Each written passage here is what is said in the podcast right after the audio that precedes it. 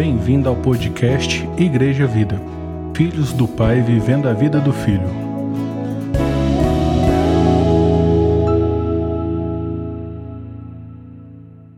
Paz e graça, irmãos. Estamos juntos essa noite. Já louvamos, já adoramos e vamos continuar adorando ao Senhor. E queria te convidar para abrir a palavra do Senhor no livro de Apocalipse. Será é o fim dos tempos? Apocalipse capítulo 1. Amém? Se você achar, puder ficar de pé para a gente fazer a leitura junto.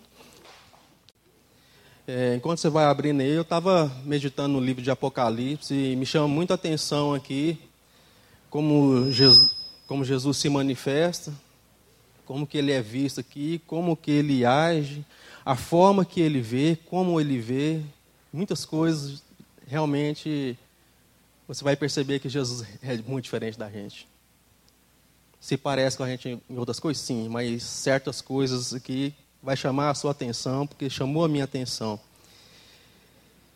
E João escreveu o Apocalipse aqui, o Senhor deu a visão para ele, estava num tempo conturbado, tempo de perseguição, e João era um dos últimos apóstolos ali que tinha andado com o Senhor. Os outros já tinham sido tudo já passado, né, ao fio de espada, de diversas formas de morrer, tinha sido martirizado. E, e João ainda prevalecia ali como um do, dos últimos da escola ali,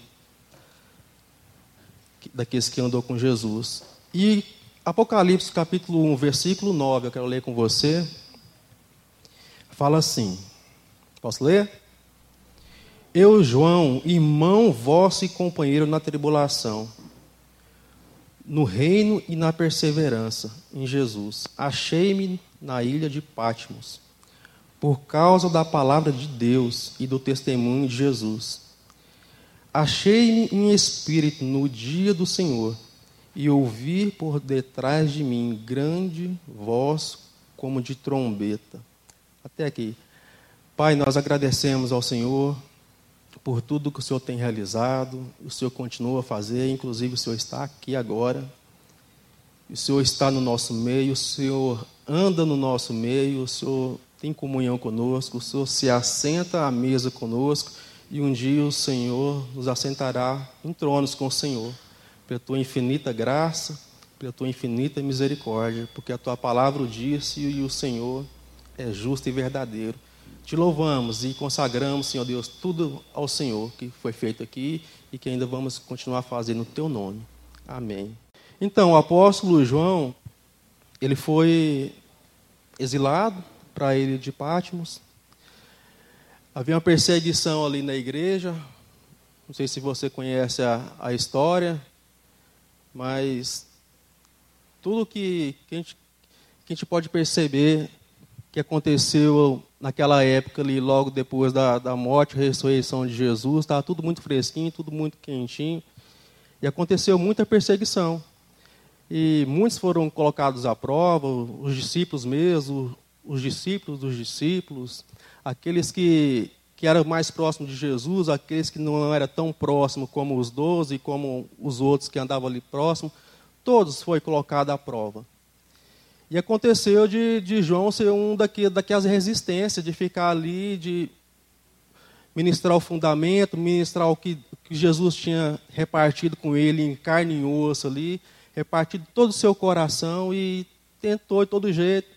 E os historiadores falam que chegou a um ponto de colocar João num, num tacho de óleo fervente e e oferecer, como, como sempre eles fazem, oferecer para ele o livramento daquela pena se ele rejeitasse aquele nome, rejeitasse o nome do Senhor Jesus.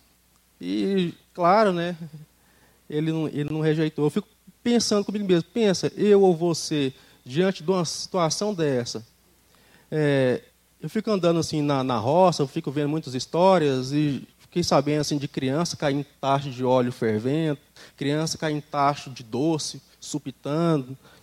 E é terrível. E dificilmente escapa, né? Quando cai no óleo ali, vira aquele, aquela pururuca ali, acaba com a vida da criança, é uma tragédia. E João pensa nessa situação. É, a gente acha que a perseguição é coisa nova, só se for para os nossos ouvidos, para os nossos olhos, mas não é. A gente vê o que está acontecendo com Israel, o que está acontecendo no mundo afora, não só em Israel. Israel é um reloginho que aponta para muitas coisas de Deus, sim. Israel foi o povo escolhido de Deus para mostrar como Deus age, como Deus é, sim. Mas a perseguição não está no mundo agora. Está no mundo há muito tempo. Só que em Apocalipse que fala que haverá sofrimento de tal forma nos últimos tempos que se os dias não fossem abreviados por causa dos escolhidos de Deus, ninguém ia suportar. Aí você para e pensa, será que você suportaria? Que eu suportaria?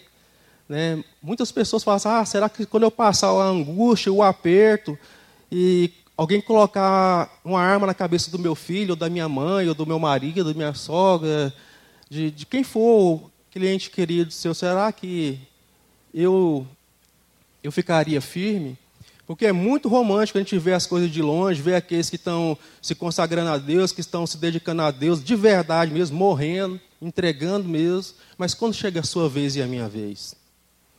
Porque Jesus, ele é um homem e um Deus de consistência.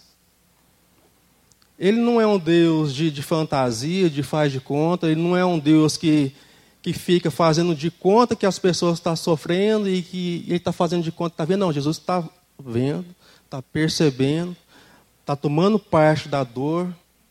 Jesus, ele é envolvido. E quando todas as portas se fecharam para João aqui, que ele foi exilado na ilha de Patmos, você tem uma lição aqui. Quando as portas se fecham aqui, Deus abre uma porta para você e para mim no céu. Sabe? É assim que Deus age. Só que Deus não age com, com romance. Nesses 20 anos que eu tenho caminhado com o Senhor, com consciência, com, com pleno entendimento do que eu sou e o que eu faço, e para quem faço e para quem vivo, as coisas mudaram e eu tenho visto que não são tão românticas como no início eu pensava que fosse. Sabe? Em Deus há, há glamour, lógico que há. Beleza e formosura no seu santuário. Eu lembro da Lília lá na cidade de Jardim, no primeiro galpão, o texto de Salmo. Você vê como é que a palavra fica na cabeça da gente. existe tudo isso em Deus, mas existe a questão da perseverança. E Deus abriu essa porta para João. E Deus falou assim: Ó oh, João, eu não vou falar, falar para você algo que talvez aconteça, algo que supostamente pode acontecer, que quem sabe acontecerá. Não, vou te mostrar coisas que vão acontecer. Ele não faz curva. Isaías fala que o caminho do Senhor é o quê? É reto e plano. E o Senhor fala para ele, ó, vou te mostrar as coisas que vão acontecer de fato. E você vê que no texto que a gente leu aqui, ele falou que se encontrou no dia do Senhor. Muitos já viram o dia do Senhor. O apóstolo Paulo também viu o dia do Senhor. Outras pessoas viram o dia do Senhor. Isaías chegou a ver um dos dias do Senhor e achou que era o dia do juízo. Achou que era o final das, das contas. achou que, que ia se encerrar. Isaías, lá atrás, pensa, Hoje a gente pensa em alguns sinais, são sinais que o Senhor já está aí. Pode ser. Mas o que você está fazendo e como está vivendo e para quem está vivendo, é isso é o que conta. Quem vocês são, não o que fazem ou dizem. O que você é no Espírito de Deus. Isso é, isso é o que conta. Eu não lembro se foi Martin Lutero que perguntaram para ele o que, que ele faria se, se soubesse que Jesus estava voltando. Ele falou que continuaria fazendo a mesma coisa que ele faz todo dia, buscando a presença de Deus, orando, tendo a consciência limpa, que está fazendo o melhor que ele pode fazer, está vivendo de uma forma honesta, de uma forma decente, de uma forma que Deus leve a glória, que Deus leve a honra. Então, um dia o pastor Mário Júnior ministrou aqui que não compete a gente saber datas, épocas. Jesus fala isso. Quando perguntaram sobre a destruição do templo em Jerusalém, que aconteceu no ano 70 pelo general Tito, e a gente vai ler aqui algumas coisas aqui que vai fazer um arremedo disso, que foi até Domiciano, anotei aqui, que foi um dos sobrinhos desse general Tito, que devastou Jerusalém nos anos 70 e trouxe essa assolação toda. Mas aquela passagem dos anos 70 não apontava somente para aqueles anos 70. Aconteceu naquela época a destruição de Jerusalém, foi cercada, sitiada, arrasada. Historiadores falam que tacaram fogo lá onde havia muito ouro, que o ouro derreteu, que grudou lá, que revirou até as pedras para arrancar o ouro. A cidade foi realmente arrasada, destruída. Só que aponta para o tempo da desolação também. Muitas coisas vão acontecer no final dos tempos, mas isso aí não é o mais importante. O mais importante é como está o seu coração. Como anda o seu coração diante do Senhor, daquele que anda no meio das igrejas, daquele que permanece, daquele que vê a consistência, aquele que vê a concretude da sua vida, aquele que vê a realidade. O Ministério de Música é um ministério assim que é interessante e serve muito como exemplo, porque ele é um ministério que aparece, o da palavra também é o que aparece, mas que pode ser uma fachada ou pode ser uma realidade. Sabe? E, isso é algo para a gente lidar com a nossa vida, porque é algo para a gente vigiar. Não tem esse assim, ah, eu sou experiente. Vamos ver o pastor Mário Júnior aqui, peguei de exemplo. Ele não pode chegar aqui e arrotar aqui e falar, não, eu não preciso né, mais tremer nas, nas bases, não preciso mais depender de Deus, já sei o caminho, já conheço os textos, já sei a forma de falar, já sei a forma de entoar a, a voz, de como impostar, sei como colocar diante da câmera, dá até um tchau aqui para quem está em casa. posso fazer uma cena aqui, igual estou fazendo aqui agora, mas posso também temer o meu coração, sabendo que aquele que vive aquele que morreu, aquele que ressuscitou, está aqui agora, na simplicidade como você está me vendo e eu estou vendo você. Você crê que Ele está aqui agora e que Ele se importa com a sua vida e que Ele tem um propósito na sua vida, iniciar e um propósito final. E que para Ele tudo já aconteceu, só que para mim e para você ainda não. A gente está vivenciando esse processo, a gente está andando nesse processo e a gente está conhecendo a Deus nesse processo. Já ministrei em outras vezes que a vida eterna é essa. A vida eterna é conhecer Jesus em todos os seus aspectos, em todas as suas cores e tons que precisam ser conhecidos por mim e por você. Então, quando aconteceu isso de João ir para o céu e ter essa visão fantástica que ele teve de, de Apocalipse, eu acho que ele foi genial, porque explicar coisas que estão fora do nosso tempo, estão atemporal a nós mesmos, coisas que onde só Deus habita e conhece, viu coisas, desfrutar de coisas. O apóstolo Paulo fala assim que não consegue nem falar coisas que ele viu. João, ele escreveu isso aqui, isso aqui é um milagre. Isso aqui realmente é a obra do Espírito de Deus, do Senhor dos Exércitos, de anjos mesmo. É algo que Deus tinha no coração e que Deus queria repartir com a gente.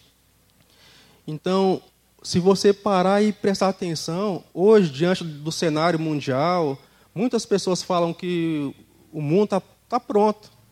Está se articulando para o anticristo chegar e reinar, colocar o seu reinado aí. Está tudo pedindo, clamando por um líder mundial, um líder global. Está tudo se, se conectando, tudo se estruturando, se preparando para isso. E você para e pensa, da morte de Jesus para cá, quantos anos não passou? Nós já estamos no ano, no ano 2023 do nosso calendário. Então, muita coisa, irmãos, está em, em curso. Fala, joia, legal. Mas eu falo para você, isso ainda não é importante. O importante é você estar com Jesus na mesa hoje agora. Muitas pessoas estão com o coração no trono, pastor. Ah, eu quero reinar com Jesus, igual o, o, o João e o irmão dele. Falou, Senhor, na sua glória. O próprio João. A mãe dele chegou ao Senhor, fazer um pedido aqui na tua glória, deixa que meus filhos se assentem um do lado, um do outro. É do homem crescer o olho nessas coisas, mas Jesus já logo já tirou de ideia, porque Jesus é aquele negócio, ele é, ele é reto, ele é incisivo, ele é cirúrgico. Falou, vocês não sabem o que você está pedindo. Vocês vão beber. vocês vão beber o cálice. João demorou um pouquinho mais para beber. mas bebeu.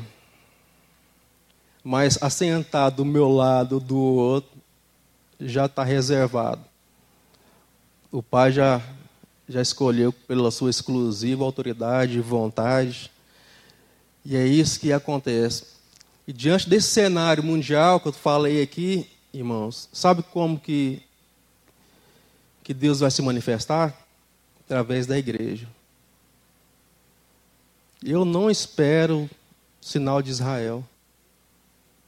Sei da importância daquele povo. O vermezinho de Jacó, Israel. É o apelido dele na Bíblia, não estou xingando, não, viu? Mas é na igreja que o Senhor Jesus depositou a esperança do mundo. É na igreja que ele anda, é na igreja que ele se manifesta, e é na igreja que ele tem entregado o seu coração dia após dia. Então, Jesus está sendo pá, não se iluda com a emoção, não se iluda com, com a mídia, não se iluda com as falsas notícias, não. A igreja é o farol, a igreja é a luz do mundo, a igreja é o sal da terra. Ou lá está escrito que é o Israel. Só se for o Israel de Deus, que é a igreja. E eu não estou falando desse Israel, estou falando do Israel natural. O Israel de Deus pega a igreja para frente, para trás, é tudo. Mas eu estou falando para os nossos tempos, irmãos. Acorda. É eu e você. Não se preocupe, você não tem que alcançar lá os palestinos, os próprios israelitas lá que não reconhecem o Senhor como Salvador, não é isso. Mas você tem que fazer a sua parte. Onde você está e eu fazer a minha parte. Onde eu estou com a consciência limpa e plena, sabendo que eu estou vivendo de uma forma que agrade ao Senhor. A gente vai ver aqui nas cartas às igrejas que tem igreja que o Senhor repreende. Tem duas igrejas que só elogia. E tem uma que talvez, talvez, eu acho não faz muita cara nossa, não. Mas sabe aquela igreja top? Aquela igreja que não sente falta de nada? Aquela igreja que eu não preciso de nada, eu sou suficiente. Aquela igreja que compõe um hino e fala assim, olha para o espelho e fala assim, quão grande és tu. Mas não é para Jesus, é para ela mesma. Que louva a si mesma. Tem essa igreja aqui também. Só que tem uma resposta de Jesus. Estou dando uma pincelada aqui, mas a gente vai entrar no texto. Não estou desconectado do texto. Então eu estou falando isso para você, para você e eu também entender que Deus está no trono. Ele governa. Nada está saindo das suas mãos. Nada. Eu é que não tenho entendimento para compreender o que Deus está fazendo. Consigo ver embaçadamente algumas coisas, mas Deus vê na clara luz do dia, Deus vê transparente. Então, por isso que nós precisamos de andar por fé, porque sem fé ninguém agrada a Deus. Então, você vai olhar para o mundo e falar assim, nossa, a situação que Deus não faz nada. Deus não faz nada. Deus ele já ele te procurou. Assim como ele te procurou, ele está procurando outros aí. Ele que vai ao seu encontro, ele que foi ao meu encontro. Eu não andava procurando por Deus. Eu nem me importava com Deus. Eu achava que era somente uma religião, igual ter um time. Você vê que essas coisas são variáveis, essas coisas mudam. Hoje eu já desprezo esse time. Hoje o povo fala assim, oh, tá, você torce para o Corinthians, você torce, mas não estou nem aí mais. O povo vem me agitar, moço, acabou isso aí. Eu gosto da brincadeira, da zoação, não, não, não faz mais sentido. Tem coisas que vai desgrudando, mas não é isso. É a vida de Deus a que importa. Quem nós fomos chamados para ser e quem nós estamos sendo diante dele. É isso que importa. É consistência, é realidade, é constância, é perseverança. Você cai, tá, mas ele te levanta. Ninguém aqui se garante até o último dia do juízo. Eu estava falando esses tempos com o Thierry, eu falei, Thierry, quem nasce uma vez morre duas vezes. Acredita nisso? Se você nasceu uma vez só, você vai morrer duas. Vai morrer a morte, vou mudar esse dedo, a morte natural e a morte eterna. Está lá em Apocalipse, em Apocalipse 20, fala todos aqueles que não foram encontrados, que vão comparecer diante do trono, não foram encontrados no livro da vida, que lá fala que vai abrir o livro da vida e outro livro, e o livro dos Atos ali, e pelos Atos, meu irmão, você está louco, ninguém escapa. Diante do trono branco de Deus, se alguém chegar lá diante dos seus atos, por mais que o cara tenha sido top, você sabe que não tem esse, que tem muitos tropeços debaixo do pano, você acha que Jesus vai conversar, te encarar com o que você vai apresentar para ele? Se eu chegar aqui, passou, passou, vou te apresentar um relatório. Olha, eu apresento o relatório que eu quiser. Mas ele sendo sábio, ele vai olhar o quê? A consistência desse relatório. Quem sabe que tem base para esse relatório? Sabe que tem garantias para esse relatório? Então ninguém se vai se garantir diante de Deus. Então chegou diante de Deus e você não tiver escrito, escrito com o nome no livro da vida e eu não tiver, já era. Mas para a glória de Deus ele escreveu. Ele escreveu o nosso nome. Ele tem nos dado ouvidos para ouvir, coração para perseverar, coração sensível para perceber todas as coisas. E é assim que, que Deus age. Então, o Cristo que Deus, que João vê, ele é bem diferente. Vamos continuar a leitura aqui? Eu li até o 10. Vamos continuar o 11. Vou ler o 10 só para não ficar estranho. Achei-me em espírito no dia do Senhor e ouvi por detrás de mim grande voz como de trombeta, dizendo: O que vês, escreve em livro e manda às sete igrejas: Éfeso, Esmina, Pérgamo, Tiatira, Sardes, Filadélfia e Laodiceia. Voltei-me para ver quem falava comigo e, voltando, vi sete candeeiros de ouro. E no meio dos candeeiros, o candeeiro é a igreja, um semelhante a filhos de homem, com vestes talares, e cingido à altura do peito, com uma cinta de ouro. A sua cabeça e cabelos eram brancos como a alva lã, como neve, os olhos como chamas de fogo, os pés semelhante ao bronze polido, como que refinado de uma fornalha, a voz como de muitas águas tinha na mão direita sete estrelas, e da boca saía-lhe uma espada afiada, de dois gumes. O seu rosto brilhava como o sol da sua força. Quando o vi, caí a seus pés como morto, porém ele pôs sobre mim a mão, dizendo, direita, dizendo: Não temas, eu sou o primeiro e o último, e aquele que vive. Estive morto mas eis que estou vivo pelos séculos dos séculos, e tenho as chaves da morte e do inferno. Escreve, pois, as coisas que vistes, e as coisas que são, e as que hão de acontecer depois dessas. É nem que talvez, né, que vão acontecer. Quanto ao mistério das sete estrelas que viste na minha mão direita, e aos sete candeeiros de ouro, as sete estrelas são os anjos da igrejas das sete igrejas. E os sete candeeiros, as sete igrejas. Ah, eu não concluí o que eu estava falando para vocês também, né? E o que nasce duas vezes morre uma vez só, né? Só falei o que morre, tem que contar a parte boa também, ué. ué. o que nasce duas vezes, morre só uma vez, ué. Né? Nasci do meu pai e da minha mãe, depois nasci de Cristo, da vontade de Deus, não da dos homens, não da carne, mas do Espírito. Vou morrer só uma vez só. Depois entrar na vida eterna, com o corpo glorificado, arrumadinho, com cabelo, no grau. bem, bem ajeitado. Pensa, irmãos, nós lá na glória, fazendo aquela festa. Mas você vê que João, ele não viu aquele Jesus enfraquecido. Ele não viu aquele Jesus com cabelo de sangue, de terra, de guspe. Ele não viu um Jesus com os olhos roxos de porrada. Ele não viu um Jesus fedendo de sangue, de terra. Ele não viu um Jesus humilhado. Ele não viu um Jesus pendurado numa cruz, humilhado. Ele não viu um Jesus cabisbaixo. Não, ele viu aquele Jesus que todo israelita queria ver, mas não viu.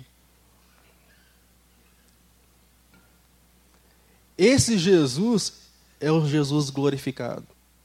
É esse que o mundo teme. Porque o outro Jesus, embora seja o meu Jesus, o mundo desprezou. Fez pouco caso dele. Não sabia que aquele fraco Jesus, em carne, em semelhança de fraqueza, era o cara todo poderoso aqui do Apocalipse. Então ele caiu no conto.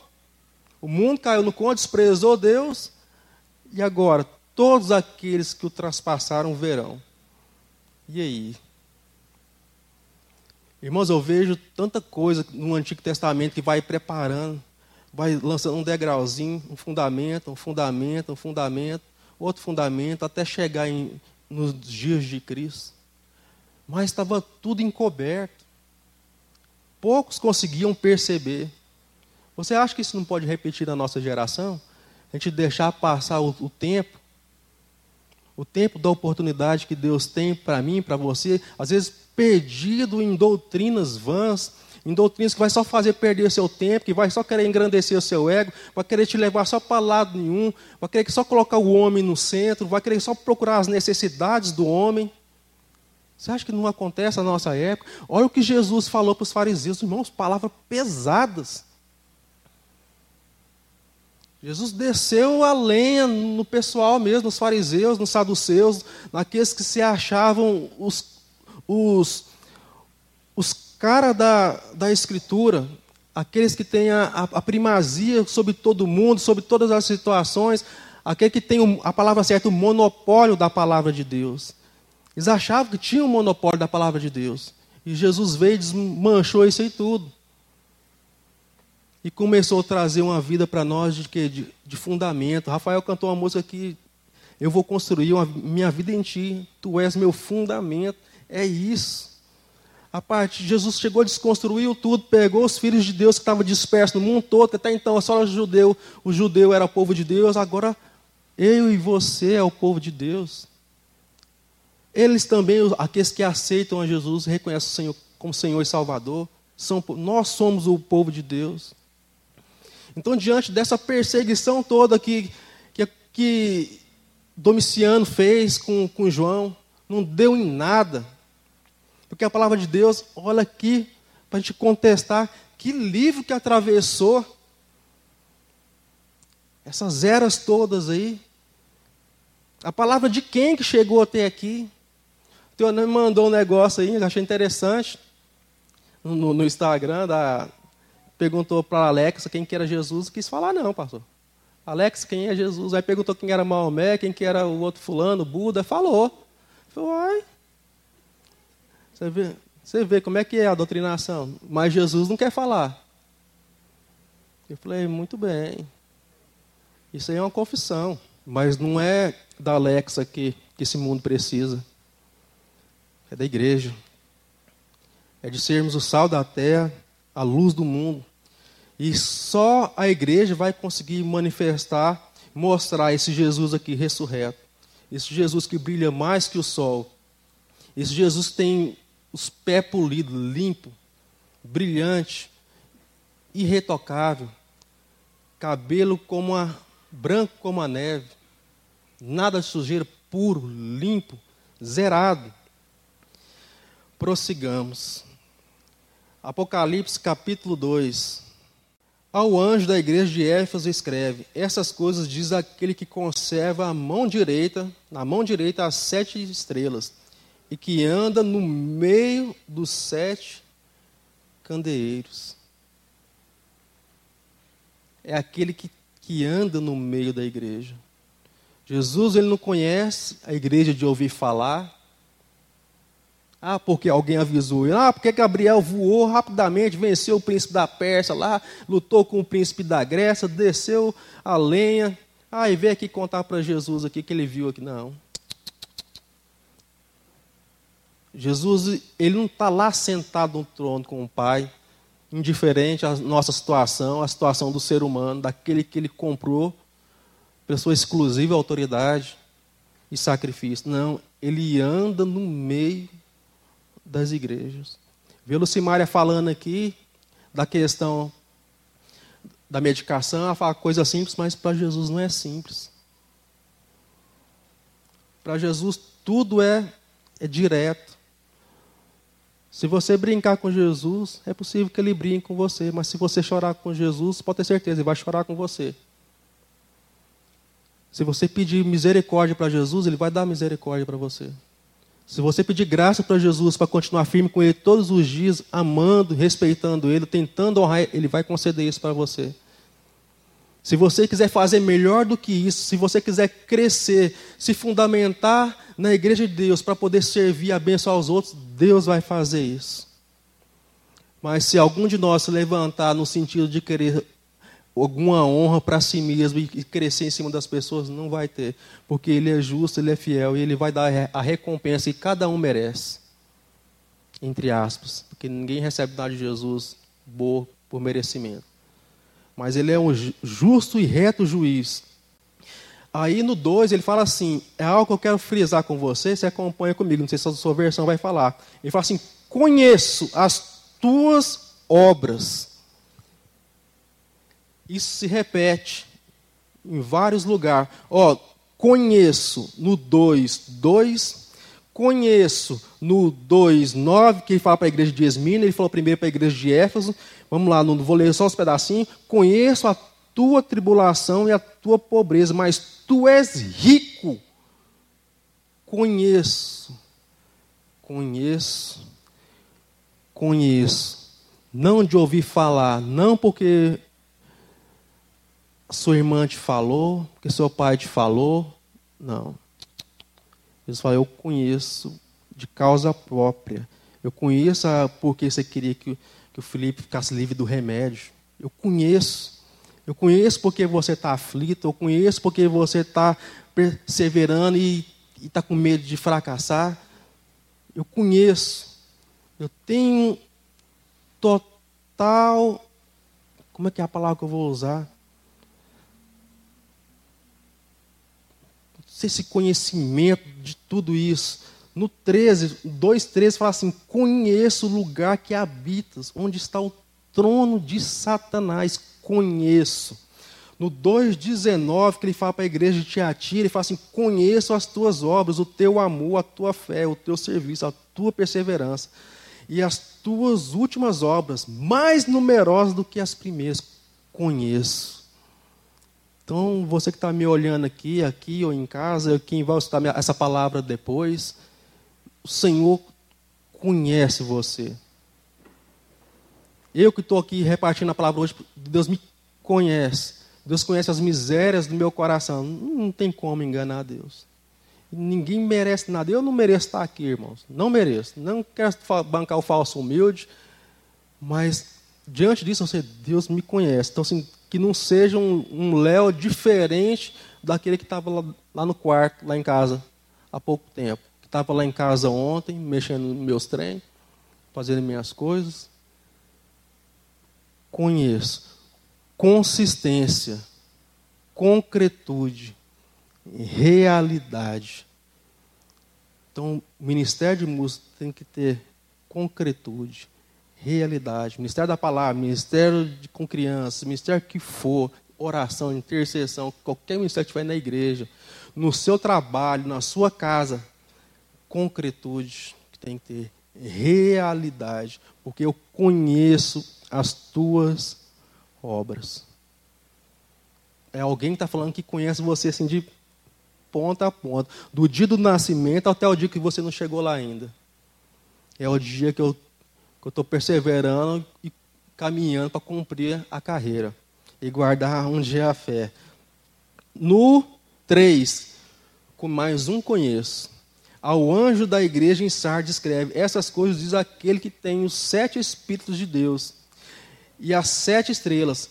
Conheço as tuas obras, que tem nomes de que vive, mas está morto. Sangue de Jesus. Conheço. 3,8. Conheço a igreja de Filadélfia. Para isso aqui não tem, não tem briga com ela, não. Conheço as tuas obras. Eis que tenho posto diante de ti uma porta aberta, a qual ninguém pode fechar, e que tens pouca força. Entretanto, guardaste a minha palavra e não negaste o meu nome. Irmão, de novo, conheço. Tem mais contexto aqui? Tem. Tem. Vamos para Laodiceia. Essa é a igreja. Essa é a igreja. 3,15 Conheço as tuas obras, que nem és frio nem quente. Conheço. Quem dera fosse frio ou quente. Vou só me até aqui por enquanto. Então o Senhor, Ele não conhece a mim e a você de ouvir falar ou porque alguém falou. Não. Ele conhece de significado mesmo. De, de essência, de realidade, de verdade. O que seu pai e sua mãe não vê, ele sabe. Aquilo que você queria que, outros, que outras pessoas vissem, mas não viram, ele viu. Aquela honra que você que esperava receber e não recebeu, ele viu. Aquela honra que você recebeu, mas não deu glória a ele, ou, ou deu glória a ele, ele viu. Então, por isso o apóstolo Paulo quer comamos, quer bebamos, vivamos ou morramos. É para o Senhor que fazemos todas essas coisas. Então ninguém vive para si. Quem acha que vive para si está num belo do engano. Mas quem tem a consciência de que vive, é, não só existe, mas vive e vive para Deus, é uma outra realidade. O que me espanta aqui, algumas coisas, é, não é o que o que Jesus vê. O que, o que me chama a atenção é o que Jesus não vê. E a gente vai ver uma, algo que Jesus não vê, que a gente vê. Parece controverso, né? Mas não é não, é interessante. Mas primeiro eu queria compartilhar com você sobre a igreja de Esmirna. Volta um pouquinho no capítulo 2, no verso 8. A gente vai dar um tiro rápido aqui. Vai ser 2, capítulo, verso, verso 8. Carta à igreja em Esmirna, certo? Posso ler? Ao anjo da igreja em Esmirna escreve essas coisas, diz o primeiro e o último, que esteve morto e tornou a viver. Conheço a tua tribulação e a tua pobreza, mas tu és rico. E a blasfêmia dos que a si mesmos se declaram judeus e não são, sendo antes sinagoga de Satanás. Não temos as coisas que tens de sofrer Eis que o diabo está para lançar em prisão algum dentre vós, para ser dispostos à prova, e tereis tribulação de dez dias. Ser fiel até, até doer um pouquinho, é até morrer mesmo. Jesus está vendo que ele não está sendo fantasioso e não está mentindo, nem enganando ninguém. Você fiel até doer muito. Até você quase não suportar, mas você aguenta. Não, até a morte, até desfalecer, se entregar mesmo. E dar-te-ei a coroa da vida. Quem tem ouvidos, ouça o que o Espírito diz à igreja. O vencedor, de, de maneira nenhuma, sofrerá o dano da segunda de morrer duas vezes. Mas essa igreja de Esmina, ela se via como pobre. Mas Jesus fala que ela é rica. O pastor já ministrou um monte de vezes, vários pastores ministrou aqui que interessa é o que Deus fala ao seu respeito. O que, que aqui está falando, irmãos? Conheço a tua tribulação e a tua pobreza, mas tu és rico. pobre para com o mundo, mais rico para com Deus. O que, que Deus diz ao seu respeito? A gente fala assim, ah, a gente estamos aqui nessa tendinha aqui, a gente acha ruim, a gente tem um negócio de grandeza, né? Fala, nossa, quero ter aqui prédio, que negócio, fazer aqueles eventos, tal, né? Mas se você vê que nesse tempo Deus está provando nosso coração, Deus está trabalhando tanta coisa no nosso coração que eu sou incapaz de falar o que Deus está trabalhando. Eu posso falar o que Deus está trabalhando no meu, mas é tantas cores, é tantas coisas. Não, você vê a Lucimar aqui, mas a, a Cássia falando que você vê a empolgação, né? Você vê assim, o que Deus está trabalhando no nosso coração. Você acha que você é pobre, mas você é rico. É isso que eu quero dizer. É isso que eu quero dizer, você é rico. Porque se há consistência, se há concretude, se há realidade, você é rico. Não se deixe enganar. Irmãos, não estou falando mal de igreja top, não, mega prédio, não. Eu até queria uma Laodiceia para tocar um, um, negócio lá tal. Mas olha o que, que Deus está vendo. O que eu, e olha o que eu estou vendo. É diferente. Essa teve alguma repreensão para ela? Vamos para Filadélfia, que também não teve repreensão.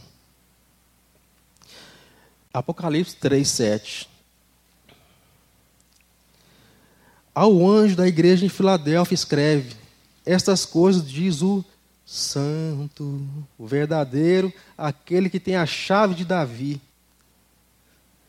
que abre e ninguém fechará, e que fecha e ninguém abrirá. Conheço as tuas obras, eis que tenho posto de ti uma porta aberta, ao qual ninguém pode fechar, que tens pouca força, entretanto guardaste a minha palavra e não negaste o meu nome. Eis que farei que alguns dos que são sinagoga de Satanás, desde que a si mesmos se declaram judeus e não são, mas mentem, eis que vos farei vir prostrar-se aos teus pés. É Deus que vai fazer essas pessoas prostrar, não é nós que vamos fazer as pessoas se prostrar aos nossos pés. Conhecer que eu te amei, porque guardaste a minha palavra, da minha perseverança, também eu te guardarei da hora da provação que há de vir sobre o mundo inteiro, para experimentar os que habitam sobre a terra. Venham sem demora, conserva o que tens, para que ninguém tome a tua coroa. Ao vencedor, falo-ei coluna no santuário do meu Deus, e daí jamais sairá Gravarei também sobre ele o nome do meu Deus e o nome da cidade do meu Deus, a nova Jerusalém, que desce do céu, vinda da parte de Deus, e o meu novo nome. Quem tem ouvidos, ouça o que o Espírito diz às igrejas. Essa aqui tem a fama de fraca, mas ela é forte. O mundo vê uma como pobre, vê a outra igreja como fraca, muito fraca. Mas o que, que Jesus diz? É isso que importa. Quero voltar a frisar para você: o que Deus fala sobre você, sobre a sua vida, sobre o que você está fazendo e para quem está fazendo e como está fazendo, é o que importa. Porque fala de, de consistência, irmãos de força de Deus, não a força do homem. É isso que no final das contas vai, vai contar. No final das contas, você quer re receber um louvor do seu pai, de sua mãe, quando você estiver lá na glória, você quer receber um louvor de Deus? Você quer receber um louvor do seu vizinho? De algum amigo? Ou você quer receber um louvor de Deus? Olha o que, que Deus fala aqui para essa igreja. Conheça as tuas obras, eis que tem posto diante de ti uma porta aberta, a qual ninguém pode fechar. Eis que tem pouca força. Entretanto, guardaste a minha palavra e não negaste o meu nome. Talvez se a gente fosse escolher, nós não escolheria nenhuma dessas igrejas, das duas igrejas. Nem a de Esmina e nem da Filadélfia. Tal, tal, não vou julgar, né? Mas quem sabe a gente ia para Laodiceia. A igreja de Laodiceia, você olha, você não vê defeito nela. Não, mas Jesus viu. E é aí que eu quero chegar.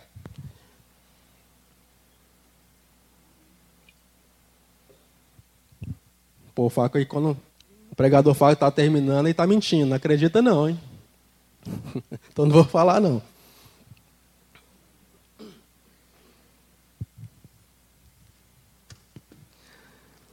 Na hora que estava finalizando aqui os momentos aqui, eu falei para a Poliana, Poliana, que hora que eu vou pregar, Poliana? Ela falou, só prega 10 minutos. Já, já pegamos seu tempo aí. Eu falei, não, eu tenho tanto para lhe falar. ah, irmãos, mas fala assim, a igreja de Laodiceia, vamos lá, né?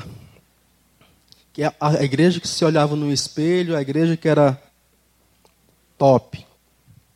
Ao anjo da igreja em Laodiceia escreve: essas coisas diz o Amém, a testemunha fiel e verdadeira, o princípio da criação de Deus.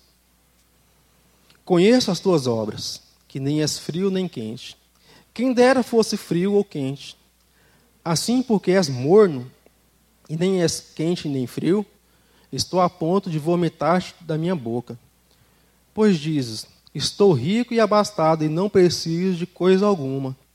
E nem sabes que és infeliz, sim miserável, pobre, cego e nu.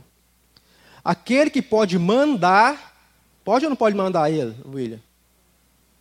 Ele pode mandar, não pode, mas ele aconselha, tá vendo? Tanto que ele é humilde. 18. Aconselho-te que de mim compres ouro, refinado pelo fogo, para te enriqueceres. Vestiduras brancas para te vestires, a fim de que não seja manifesta a vergonha da tua nudez. E colírio para ungires os olhos, a fim de que vejas. Eu repreendo e disciplina quanto amo. Se, pois, zeloso e arrepende-te. Eis que estou à porta e bato. Se alguém ouvir a minha voz e abrir a porta, entrarei em sua casa. E cearei com ele, e ele comigo. Ao vencedor, dá-lhe sentar comigo no meu trono. Assim como também eu venci e me assentei no trono do meu Pai. Quem tem ouvidos, ouça o que o Espírito diz às igrejas. Tem uma. Aqui a gente está falando da igreja de Laodicea e tem a igreja de Pérgamo que ele também repreende. E fala que, que é, um, é uma igreja onde foi colocado, estabelecido o trono de Satanás. E, e, o, e alguns significados, alguns estudiosos falam que que a igreja, a igreja de Pérgamo, ficava naquela região de Pérgamo ali. A igreja de Pérgamo e a de Éfeso disputava pela para quem ia construir a estátua ao imperador, para oferecer culto, oferecer sacrifício ao imperador. E a igreja, e a igreja não, misericórdia. E a cidade de Pérgamo construiu para sacrificar aos imperadores, né, aqueles que se, se arrogavam como Deus e, e, e, como alguma espécie de divindade, com D minúsculo. E eles, eles falam assim que o trono de Satanás ele é estabelecido onde o homem é colocado no centro. Todo lugar na nossa vida onde você vê que, que o homem é colocado no centro, ali é estabelecido o trono de Satanás. Aí o próprio Senhor Jesus fala assim que é Anti, Antipas. Antipas foi um contemporâneo de João ali. Ó. Ali não fala, a Bíblia não fala muito dele, só dá o nome dele, mas se você der um Google e pesquisar, esse Antipas aí era um dos, um dos pais ali depois, ali, dos discípulos ali, foi, foi ficando. E ele viveu uma vida íntegra, era um líder da igreja. E e ele foi martirizado, ele foi colocado dentro daqueles boi de metal, não sei se de bronze ou de ferro, e ficou cozinhado ali dentro. Aí alguns falam assim que matou ele, morreu de fato, né, ali dentro daquele touro queimado, que ele não negou, ofereceu para ele também negar na frente de todo mundo. Né, é o que eles fazem, e se, se um dia a gente pegar a época da perseguição mesmo, não espere pouca coisa, é isso mesmo que vai acontecer. Ele não negou, assim como Policarpo, também de Esmirna, não negou, como João não negou, muitos outros não negaram, ele não negou, morreu. Aí os discípulos dele tirou o corpo dele lá de dentro, incrivelmente o corpo dele não, não sofreu dano, apesar do calor, mas morreu, sepultaram o corpo dele. Né? Eu queria passar essa de Pérgamo antes de finalizar essa de, de Laodiceia. E em Laodiceia, era uma igreja que tinha doutrina. É uma igreja que não tinha falso profeta. É uma igreja que não tinha escândalo. É uma igreja que tinha boa reputação. É uma igreja que tinha ética. É uma igreja ortodoxa.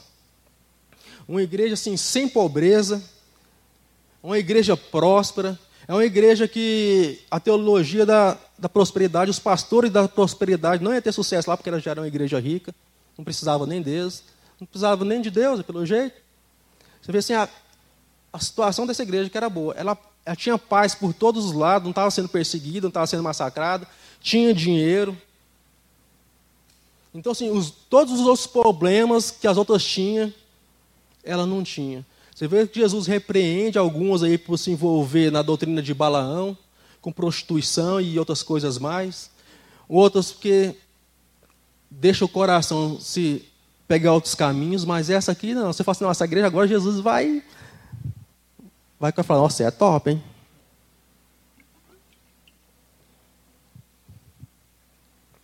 É isso que eu falo. Jesus não viu isso. Jesus não viu que essa igreja não tinha falso profeta. Ele não viu que essa igreja não tinha um escândalo. Ele não viu que essa igreja não tinha, tinha boa reputação. Ele não olhou para isso, que ela tinha ética, que ela tinha doutrina que ela era ortodoxa mesmo, ali, ó, em cima. Não olhou que ela, ela era próspera, que ela tinha dinheiro. Não olhou que ela tinha paz para todos os lados. Mas ele falou assim: Conheça as tuas obras, que nem és frio nem quente. Quem dera fosse frio ou quente.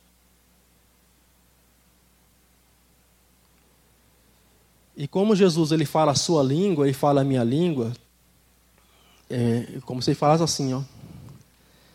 Quem dera, né, Edson, se fosse igual um rio lá do sul, frio. Ou quem dera se fosse igual Caldas Novas, quente. Mas você pegou um, uma água, uma, lagoa santa aí, morna. Isso é Deus está falando, irmãos, eu gosto de água morna. Já fui em Lagoa Santa três vezes. três ou duas? Três, tá certo. Médico corrigiu. Mas você vê assim, ele está falando isso para o pessoal da época, ele está falando na linguagem deles. A gente fala assim, ah, Apocalipse é cheio de mistério. É, mas aqui, essa linguagem aqui para aquele povo daquela época não era tanto mistério como é para nós. Essa distância de tempo aí complica um pouco para a gente, mas na essência a gente consegue compreender. Mas aqui fala, é isso, que fala assim, que tem uma região que chama região do Rio Lico. Eu escrevi, queria compartilhar com você, Vale do Rio Lico. Então, Jesus falando a sua língua, a cidade de Hierápolis é como se fosse Caldas Novas, águas quentes, águas terapêuticas, águas que curavam, né? Colossos, que também fazia parte do, do Vale do Rio Lico. Se quiser pesquisar depois, pesquise. Águas geladas e terapêuticas. E na, em Laodiceia, água morna sem utilidade. Um viajante que tivesse viajando e quisesse tomar uma aguinha geladinha, não tinha jeito. Então, ele continua seguindo. Diz que sou rico e abastardo. Não preciso de coisa alguma. E nem sabes que és infeliz, sim, miserável, pobre, cego e nu. Vamos entrar aqui no, no 18. Aconselho-te que de mim compres por que ouro? Porque lá era o maior centro lá da região bancário daquela época.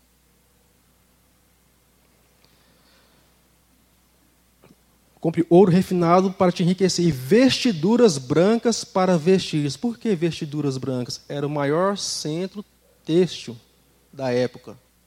Era lá também. A fim de não seja manifesta a vergonha da tua nudez. E colírio? Porque lá era o maior centro oftalmológico da época. Colírio para ungires os olhos, a fim de que vejas. Então, Jesus nos 18 ele fala assim: Eu aconselho que compre de mim. De mim. Porque do mundo não é o seu lugar. O mundo não tem nada para oferecer, nem para você e nem para mim. Jesus fala assim: aconselho que compre de mim. Então Jesus estava falando a linguagem dele, estava sendo claro como ele é, transparente como vidro, como ele é, como cristal. Então não fica preocupado, irmãos. Ah, não estou ouvindo Deus. Deus. Calma, Deus fala o seu português também. Ele fala todas as línguas. O que não tiver claro para você, calma, ele vai esclarecer. Ele não falou, talvez isso aqui para a gente é estranho, mas para aquele povo não era. Mas se Deus falasse, ó, em tal época aqui, quando florescer a flor do piqui aqui, eu vou chegar e vou bater uma conversa com você. Você vai saber, ué. Então, na hora que tiver aquelas últimas mangas, aquelas manguinhas, você vai ver que é mais para dezembro ali, ó, aquelas últimas manguinhas ali, aquelas redondinhas, aquelas gostosinhas. Fazenda tem, não tem? Então, o que eu quero dizer para você, irmãos? Deus fala a sua língua. Assim como é, essa igreja, ela não tinha defeito a olhos humanos, se fosse olhar assim, o pessoal ia para essa igreja. Ó, igreja, mas Jesus ele repreende ela, porque faltou o quê? Irmãos, faltou fervor. Ela tinha doutrina, ela tinha fogo na mente, mas não tinha fogo no coração, não tinha brilho nos olhos. Você já conversou com uma pessoa que de Deus assim, e de repente ela se abandona os caminhos de Deus, você bate o olho nela, você vê não vê aquele brilho no olho? Já vi várias desse jeito, é, é estranho, é assustador. Então, uma igreja assim, preocupada com a doutrina, preocupada em não inserir falso profeta, ensinar a sã doutrina mesmo, pastor, igual o senhor é zeloso aqui. Mas a gente tem que ter esse equilíbrio de ter a sã doutrina, brilho nos olhos e coração aquecido, fervor no coração a buscar Deus. Amém? Vamos ficar de pé. Que o seu coração seja quebrantado mesmo. Que nós continuemos ser fracos para o mundo, pobres para o mundo, mais rico para com Deus. Porque é isso que interessa. O que interessa é, é ter consistência diante de Deus, ter realidade. Que a gente não seja como a igreja de Laodiceia, que faz tudo certinho, tem uma boa doutrina, bom ensino, mas que aos olhos do Senhor não, não seja aprovada por Ele. Que o Senhor ache em nós um coração quebrantado, um coração verdadeiramente dele, um coração que encontre a vontade de Deus ali sempre circulando no seu coração. Feche seus olhos. Quando tudo estiver agitado, feche seus olhos e contemple o Senhor. Aquilo que o Senhor é, aquilo que o Senhor faz, a sua fidelidade que é de geração em geração. Ó oh Deus, enche nosso coração. Enche a nossa vida, Pai. Enche, ó Deus. Continua queimando nossos corações, Espírito de Deus. Que a vida do Senhor, Deus, continue a fluir no nosso meio. Que o Senhor, Deus, seja adorado. Que o Senhor seja engrandecido. Que o Senhor seja, Senhor Deus, mostrado ao mundo. Que o Senhor seja revelado ao mundo, Senhor Deus pela direção do teu Espírito. É o Senhor que o mundo precisa ver. É o Senhor, Deus, ressurreto, poderoso, misericordioso, gracioso, aquele que habita no alto e sublime lugar, mas habita com aquele quebrantado de coração. Sim, ó Deus. Continua a falar nos nossos corações, Senhor.